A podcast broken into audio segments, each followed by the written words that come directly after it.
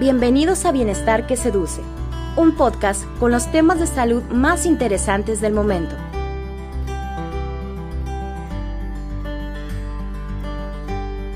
Hola, buen día.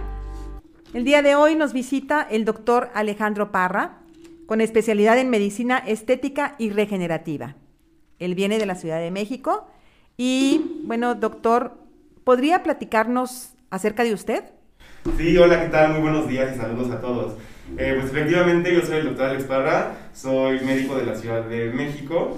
Yo estudié la carrera de medicina en la Universidad de Anáhuac y posteriormente hice un posgrado en medicina estética y antienvejecimiento, eh, avalado por la UNAM, igual en Ciudad de México, y por la Sociedad Mexicana de Medicina Estética.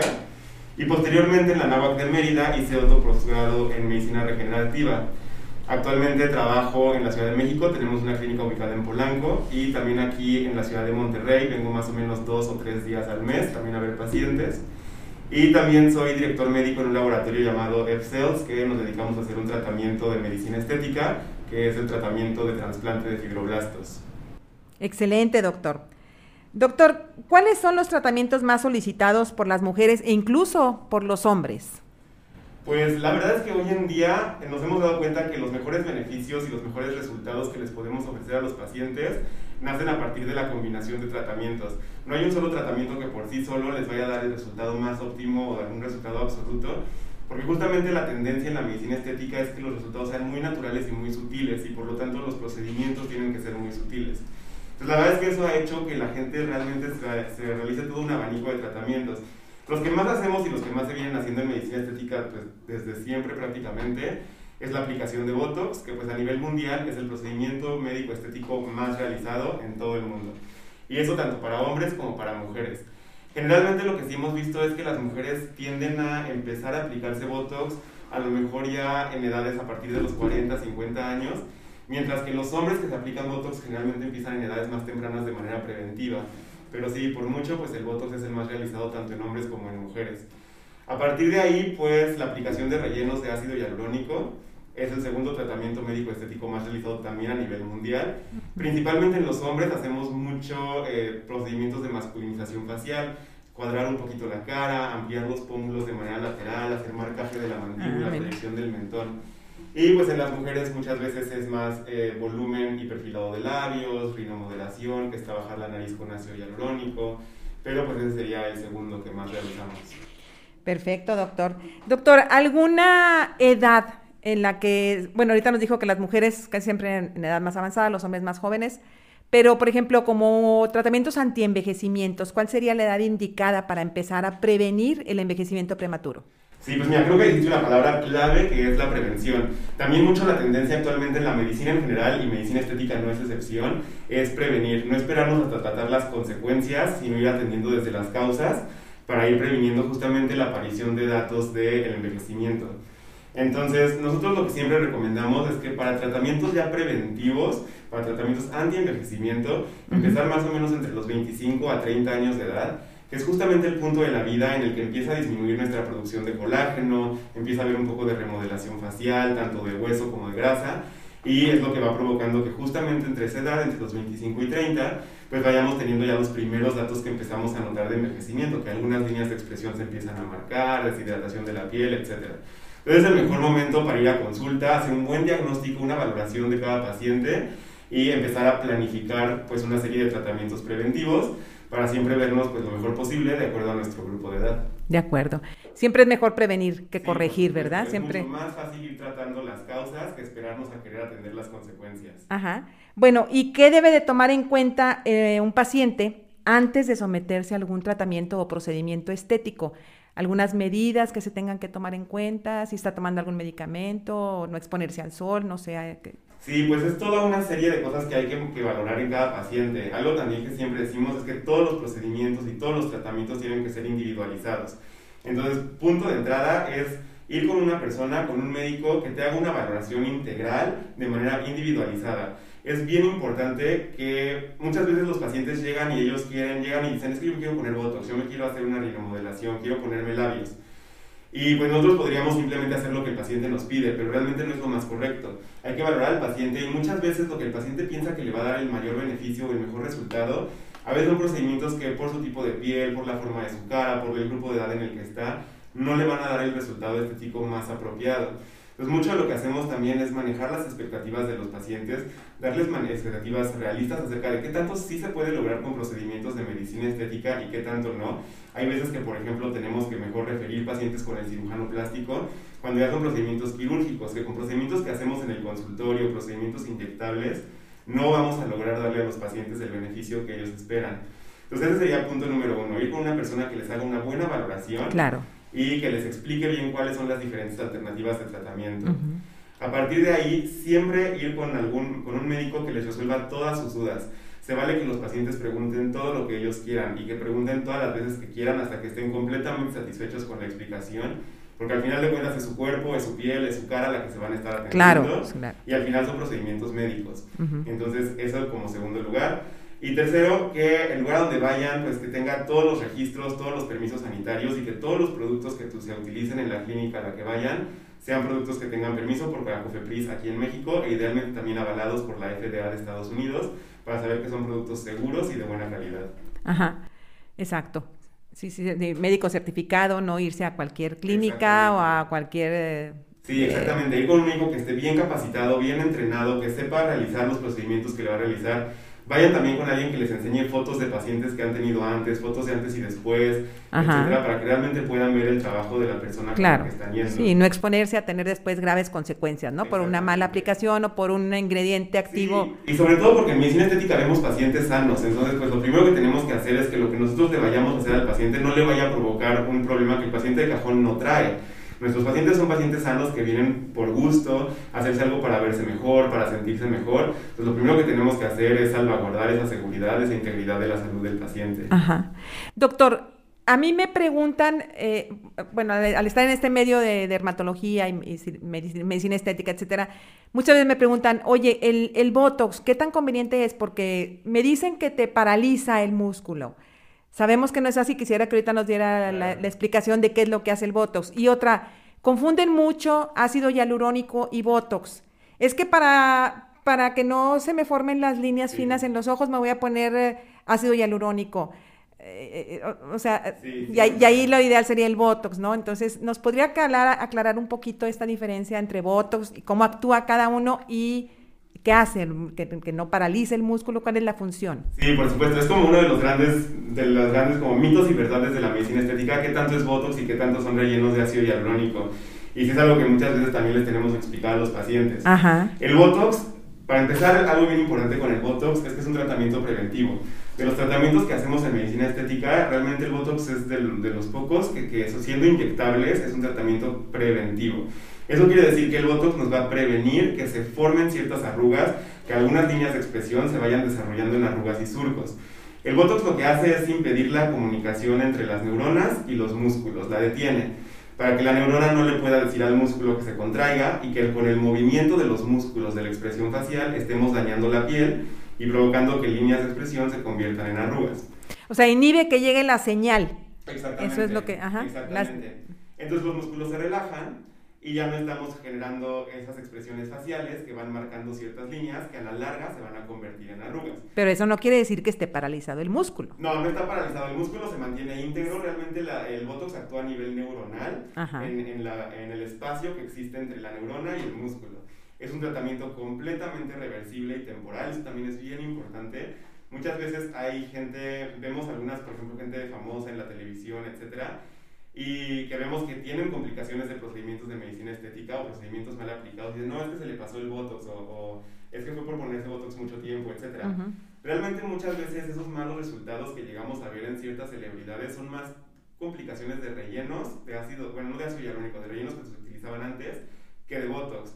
El Botox lo único que hace es relajar la actividad del músculo para que no hagamos esas expresiones que a la larga se van a convertir en arrugas y su efecto máximo dura seis meses. Entonces siempre a los seis meses se pierde el efecto por completo y no deja ningún efecto ni secuela a largo plazo. El músculo simplemente recupera su actividad normal y si no nos lo seguimos aplicando, la piel va a seguir con su proceso de envejecimiento normal. Por esa razón, el Botox casi únicamente lo aplicamos en, en, en, el tercio superior de la cara, en la frente, en el entrecejo y en las patitas de gallo. Sí lo llegamos a aplicar en otras zonas, pero donde más se aplica es en esas tres. Todo lo que hacemos en otras zonas de la cara, por ejemplo, para hacer eh, trabajar los pómulos, los labios, etc. Ahí generalmente estamos usando ácido hialurónico. El ácido hialurónico es un material de relleno. Nuestro cuerpo produce ácido hialurónico en su forma libre, la que nosotros producimos, lo único que hace es atraer agua, sirve para hidratar la piel, por eso nuestro cuerpo lo produce. Los laboratorios que lo fabrican como material de relleno, lo que hacen es que esas moléculas de ácido hialurónico las entrelazan entre sí para que en vez de ser líquido, se vuelva un gel más denso. Y eso nos permite usarlo para dar volumen y, soporte en ciertas zonas de la cara. Entonces lo podemos aplicar para marcar los pómulos, para eh, trabajar la nariz, para trabajar los labios, el borde mandibular o el mentón.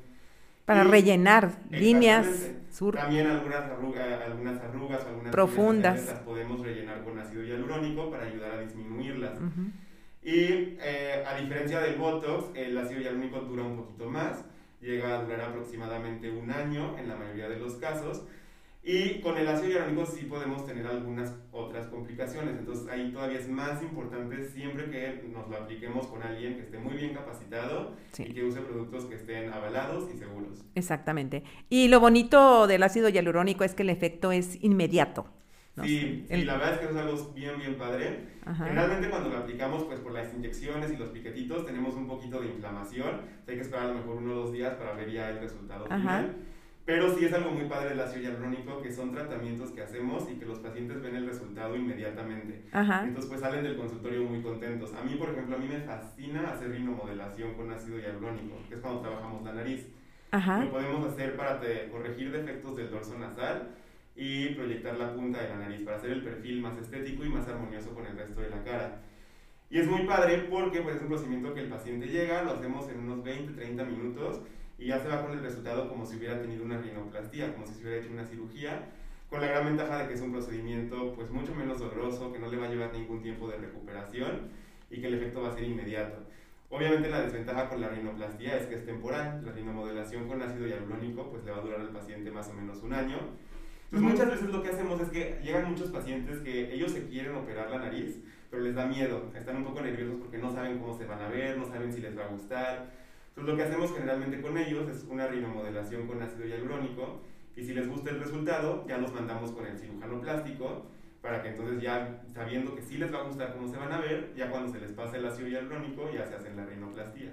O hay incluso pacientes que no quieren un tratamiento invasivo, no quieren someterse a una cirugía. Sí, hay pacientes que toda la vida prefieren llevársela haciéndose la rinomodelación cada año porque les da miedo la anestesia, les da miedo el dolor de una cirugía, no tienen tiempo para la recuperación, etcétera. Y prefieren mejor, no, no tienen problema con estarse haciendo la rinomodelación cada año, año y medio y así se la llevando. Entonces depende mucho también de las preferencias y el estilo de vida de cada quien y pues el miedo que a cada quien le va. Hay gente, por ejemplo, al revés, que le dan mucho miedo a las inyecciones, entonces prefiere mejor una rinoplastía una sola vez, la cirugía, y ahorrarse los piquetes en la nariz de la rinomodelación. Entonces también depende mucho de cada persona. Sí, sí, sí, depende mucho de, de, las fobias de cada quien o de los miedos de cada quien, ¿no? Las preferencias.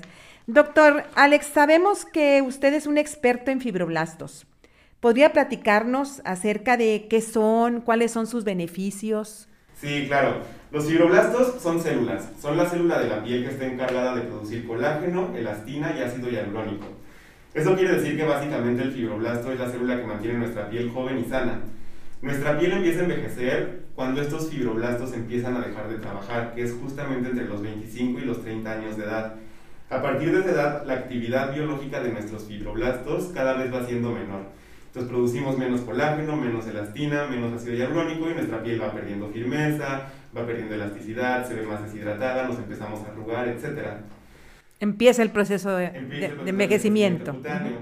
En este tratamiento lo que hacemos es que se toman dos biopsias de piel muy pequeñitas, las tomamos generalmente detrás de las orejas, son biopsias de piel de 5 milímetros, es muy poquita piel la que tomamos. Se manda al laboratorio de F-Cells, que está en Ciudad de México, y ahí lo que hacen los biólogos es que aíslan los fibroblastos de esas dos biopsias de piel y los cultivan. Wow. Cultivarlos quiere decir que van a hacer que recuperen sus niveles de actividad biológica, que nuevamente comiencen a producir todo lo que les corresponde producir y que se repliquen, que se multipliquen en los medios de cultivo que ellos usan. De esta manera van a obtener millones de células que después le devuelven, le devuelven al médico para que nosotros las podamos aplicar en la piel del paciente y esos fibroblastos que estamos aplicando pues van a tener niveles de actividad biológica muy altos, van a eh, reactivar la producción de colágeno, elastina y ácido hialurónico en la piel y dan un muy bonito efecto de rejuvenecimiento. Es muy natural, es muy sutil porque obviamente pues hay que ir esperando a que se vaya produciendo ese colágeno. Entonces el resultado va siendo muy gradual, se va dando a lo largo de, de las semanas posteriores a la aplicación.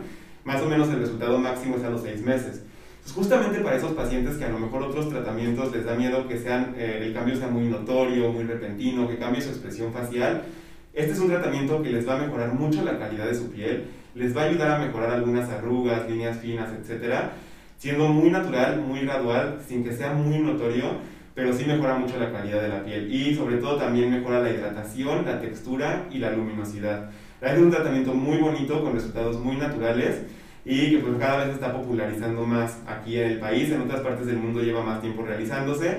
Aquí eh, en México ya llevaba un más o menos, eh, va para 10 años que se realizaba en Ciudad de México. Ahorita apenas lleva dos años que ya se realiza a nivel nacional, y el laboratorio cuenta con la infraestructura para poder estar moviendo tanto las biopsias como las células a lo largo y ancho del país.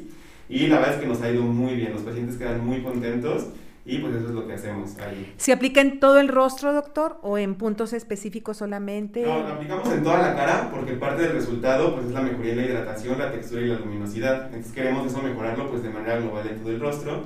Y si nos enfocamos y dejamos un poquito más de células en algunas zonas donde hay algunas líneas finas o arrugas que queramos mejorar, por ejemplo alrededor de los ojitos, generalmente dejamos un poquito más, en las líneas del entrecejo, alrededor de la boca, etc. E incluso también se pueden hacer aplicaciones corporales, también lo ponemos mucho en cuello, para rejuvenecimiento de cuello, escote y manos, se puede aplicar en estrías, en cicatrices postquirúrgicas, también con muy buen resultado. O sea, por lo que me dice, esto puede ser tratamiento preventivo, tratamiento correctivo e incluso para diferentes edades. Para... Exacto. Eh, Sí, lo podemos hacer de manera preventiva para ir retrasando el proceso de envejecimiento cutáneo y mantener la piel en buenas condiciones por más tiempo. Lo podemos hacer ya en personas que ya tienen algunas arrugas finas, líneas de expresión, un poco de flacidez y lo quieren mejorar. Y también lo manejamos mucho para pacientes con cicatrices de acné. para la gente que ah, tiene cicatrices de acné saben que son difíciles de corregir, que realmente es un problema que difícilmente vamos a lograr corregir al 100%, pero sí hay tratamientos que logran mejorarlos. Ahorita, eh, en prácticamente todo el mundo, lo que más se hace para las cicatrices de acné son tratamientos con láser. Son muy buenos, las mejoran bastante, pero son tratamientos muy dolorosos y muy, muy invasivos. Exacto, que van a llevar un tiempo de recuperación, de incapacidad, etc. Nosotros hemos hecho el trasplante de fibroblastos en pacientes con cicatrices de acné y hemos obtenido resultados bastante comparables al uso de los láseres, con mucho menor dolor y mucho menor tiempo de recuperación para los pacientes. La verdad es que les va súper, súper, súper bien. Es una muy buena alternativa para este tipo de pacientes. Y pues ahí sí generalmente son pacientes más jóvenes, más o menos entre 20 y 25 años, que ya se les resolvió el problema del acné, pero quedaron con secuelas y pues que es la edad ideal para tratar estas, estas consecuencias del acné suena bastante bien este tratamiento de fibrolastos. Doctor, ¿es doloroso? ¿Es muy costoso? Ah, el tratamiento lo hacemos por etapas. Entonces, la primera etapa, que es la toma de la biopsia, no duele para nada. Generalmente es la que a la gente le da un poquito más de miedo porque pues la palabra biopsia suena así medio impresionante. La verdad es que esa parte es mínimo. Damos un piquetito de anestesia que se pone prácticamente con las mismas jeringas con las que ponemos el Botox, que son muy delgaditas, muy finitas, no molestan. Pequeñitas. Y después del piquetito de anestesia ya no se siente nada. La muestra de piel que tomamos son 5 milímetros. Entonces es prácticamente es muy rápido, lo tenemos en 15 minutos y no molesta. La aplicación sí es un poquito más molesta ya cuando nos devuelven las células listas para aplicarlas en el paciente, porque se aplican varias jeringas. El laboratorio nos devuelve 10 millones de células. Entonces, eh, pues hay que aplicarlas inyectadas en la piel. Sí es un poquito más molesto, pero pues también siempre vemos la manera de que sea lo menos molesto posible para los pacientes. Aplicamos un poco de anestesia en crema antes del procedimiento y podemos poner un poquito de hielo antes de cada piquete para ir eh, adormeciendo la piel y pues siempre lo vamos haciendo despacito, con calma, para que tengan la menor molestia posible. Como quiera, la gran ventaja es que es una sola sesión de aplicación, entonces sí es un poco molesto, pero es una sola vez y ya van a ver el resultado que les va a durar aproximadamente hasta dos años. Perfecto, o sea, aquí no hay que reaplicarse a los seis meses, a los, les va a durar hasta dos años. No, pues es eh, excelente, excelente. doctor, ¿cómo pueden, cómo podemos consultar con usted? ¿Dónde podemos localizarlo? Ya nos dijo que está viniendo a Monterrey también. ¿Nos puede dar sus, sus datos, si es tan amable, eh, teléfono, WhatsApp? Sí, con muchísimo gusto. Para todos los que estén en Ciudad de México, Tenemos una clínica ubicada en Polanco y otra clínica en Coyoacán. Ahí para sacar cita en cualquiera de las dos clínicas pueden llamar al 55 5476 1183. ¿Nos lo repite de nuevo, doctor? 55 5476 1183. Excelente. Para sacar cita en las clínicas en Ciudad de México.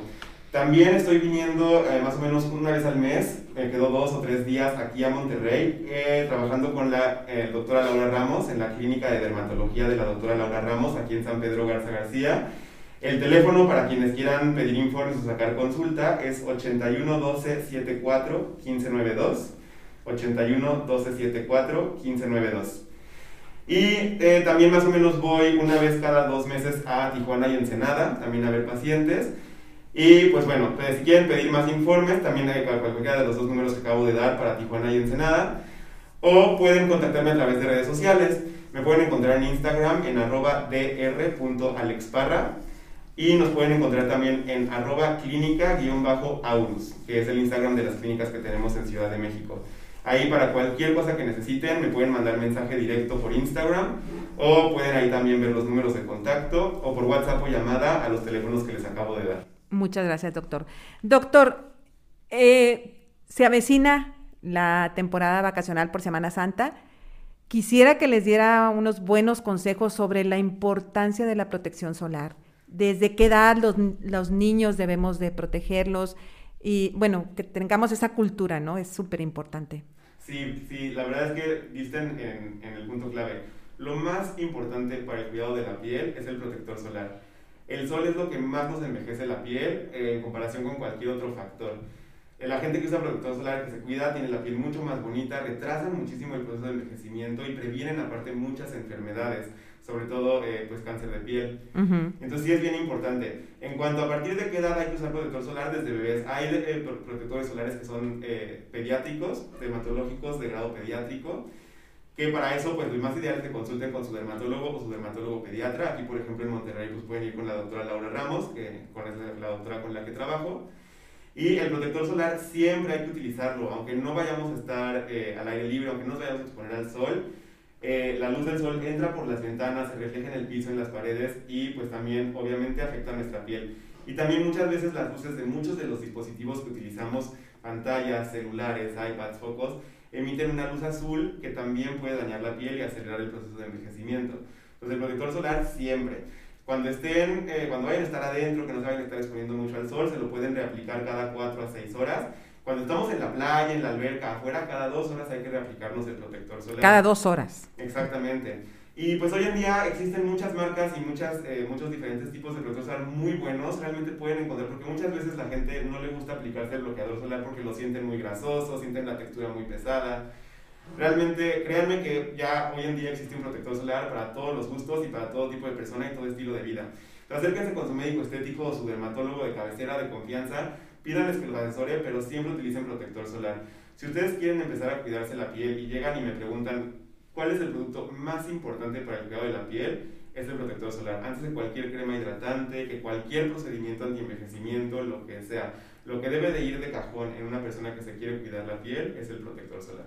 Eh, de acuerdo, totalmente de acuerdo. Incluso ahora que eh, pues muchos padres de familia y todos los niños están en, en casa, en clases o en home office, eh, la luz azul, como decía usted, la computadora emite esas, esa luz, esos rayos, los dispositivos, el iPad, el teléfono. Sí, exactamente. Y sí, van dañando la piel, aceleran el proceso de envejecimiento, dañan las fibras de colágeno, dañan nuestras células.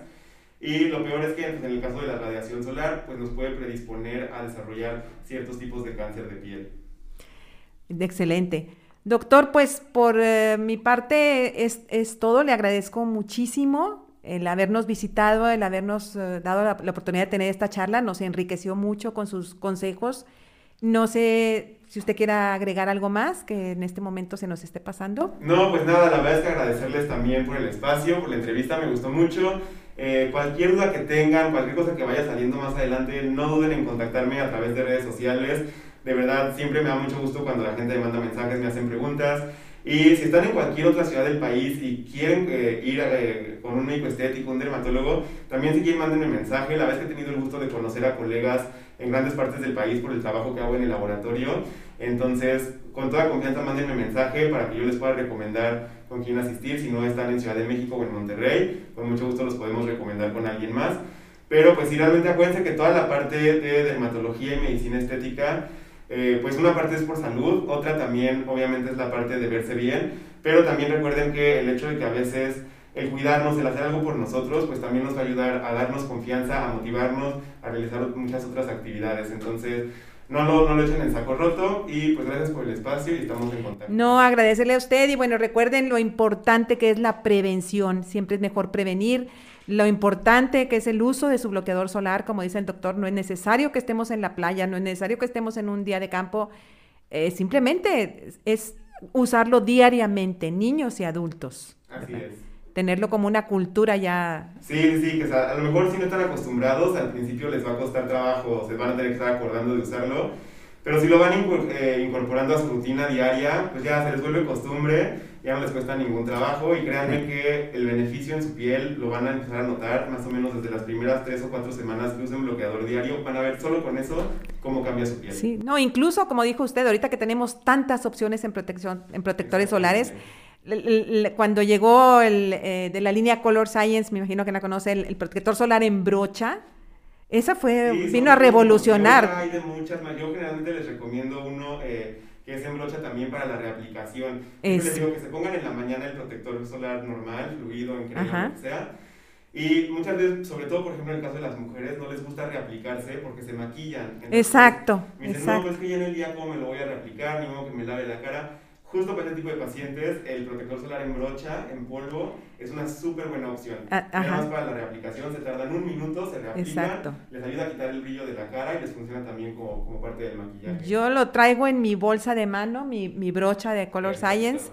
Para la reaplicación, como dice usted, es excelente porque aparte de que me puse un protector solar SPF 50, una pantalla mineral, a la vez me estoy matificando. Exacto. ¿Verdad? Y incluso lo traigo en mi bolsa porque de pronto al ir manejando nos va dando el sol en, el dorso de la mano, empezamos a sentir el calor, saco mi brocha, polveo el dorso de mi mano y ya me puse una, una pantalla, un escudo totalmente. Sí, y así hay muchos, o sea, hay muchos, hay, bloqueadores solares con color, hay unos que les pueden funcionar como primer, como base de maquillaje, hay unos que son completamente sin color si no les gusta nada de eso. Hay unos que son matificantes, con textura nada, o sea, créanme que pueden encontrar un bloqueador solar no solo que no les moleste, sino que les guste y que les vuelva verdaderamente parte de su rutina diaria ponérselo. Ajá, pero lo importante es la reaplicación, no solamente aplicarlo en la mañana. nada más ponernos en la mañana. Lo importante es la reaplicación. Cada cuatro horas estarlo reaplicando normalmente, cada dos horas si vamos a estar en la playa o expuestos a la, al aire libre. Sí, con eso créanme, la brocha nos vino a solucionar ese problema de la reaplicación que casi nadie llevábamos a cabo, como usted dice, porque ya me maquillé, ya no puedo. Ahora con la brocha es una maravilla, ¿verdad? y muy cómodo llevar a cabo esa la replicación. Doctor, le agradezco muchísimo sus atenciones. Esta es su casa. Esperamos seguir teniendo el gusto de, de tenerlo por aquí. Sí, con muchísimo gusto. Regresamos a platicar de diferentes temas, resolver dudas, lo que la gente quiera que toquemos aquí. Con todo gusto, yo también regreso. Muchas gracias a ustedes por el espacio. Gracias, que pasen muy buen día.